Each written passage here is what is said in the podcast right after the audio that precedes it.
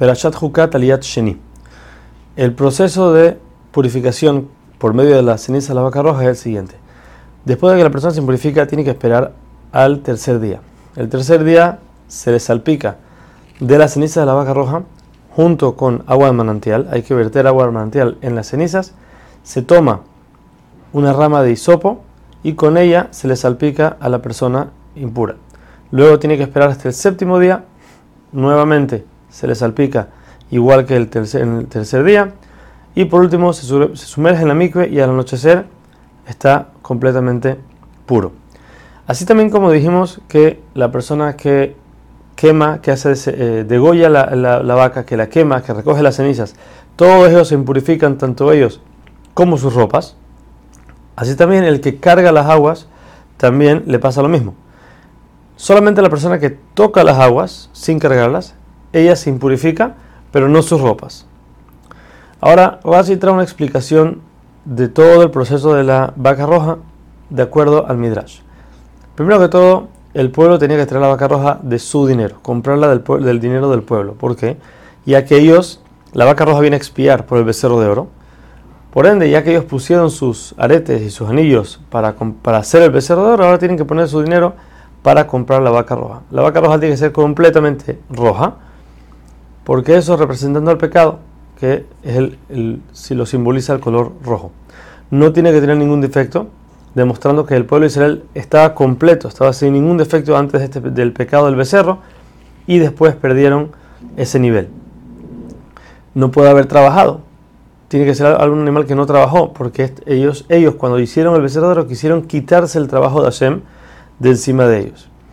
La Torah ordena al hijo de Aarón, hacer la vaca roja, no a Aarón mismo, porque ya que Aarón fue el que participó en el becerro de oro, entonces decimos que un acusador no se vuelve defensor. Aarón no puede venir él mismo a defender al pueblo por algo que él hizo. Se quemaba por completo, así como el becerro se quemó. Se usaba, como dijimos, una rama de cedro y otra de hisopo. El cedro es el árbol más alto y más fuerte, el hisopo es una, un arbusto chiquito. Para decirle a la persona orgullosa, que tiene que, él se cree muy grande, tiene que bajar la cabeza y hacer teshuva. Como dijimos también, había tres especies que se quemaban, se quemaba el cedro, el hisopo y el hilo carmesí. Cada una de estas representa mil personas del pueblo de Israel, que fueron las tres mil personas que murieron en el becerro. Las cenizas se guardaban para todas las naciones, asimismo como el pecado del becerro de oro es un pecado que no fue expiado completamente, sino que en cada generación y en cada cosa mala que nos pasa, estamos expiando un poquito más del becerro de oro. Después de este episodio, la Torah automáticamente pasa al último año que estuvieron en el desierto.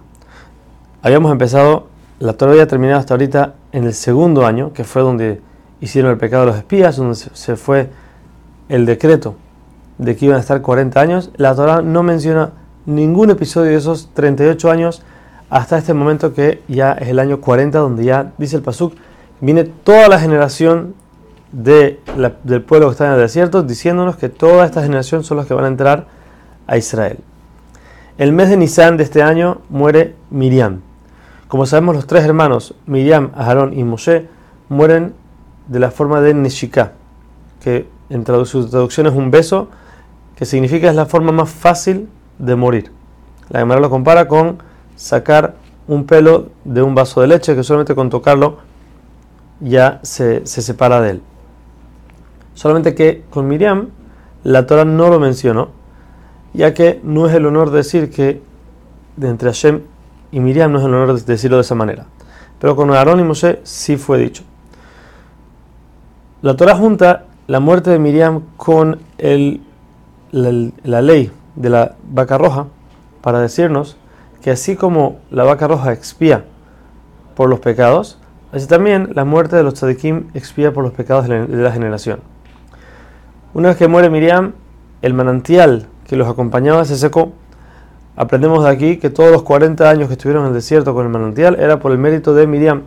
El pueblo llega como Mosé a Aarón y se quejan de no tener agua.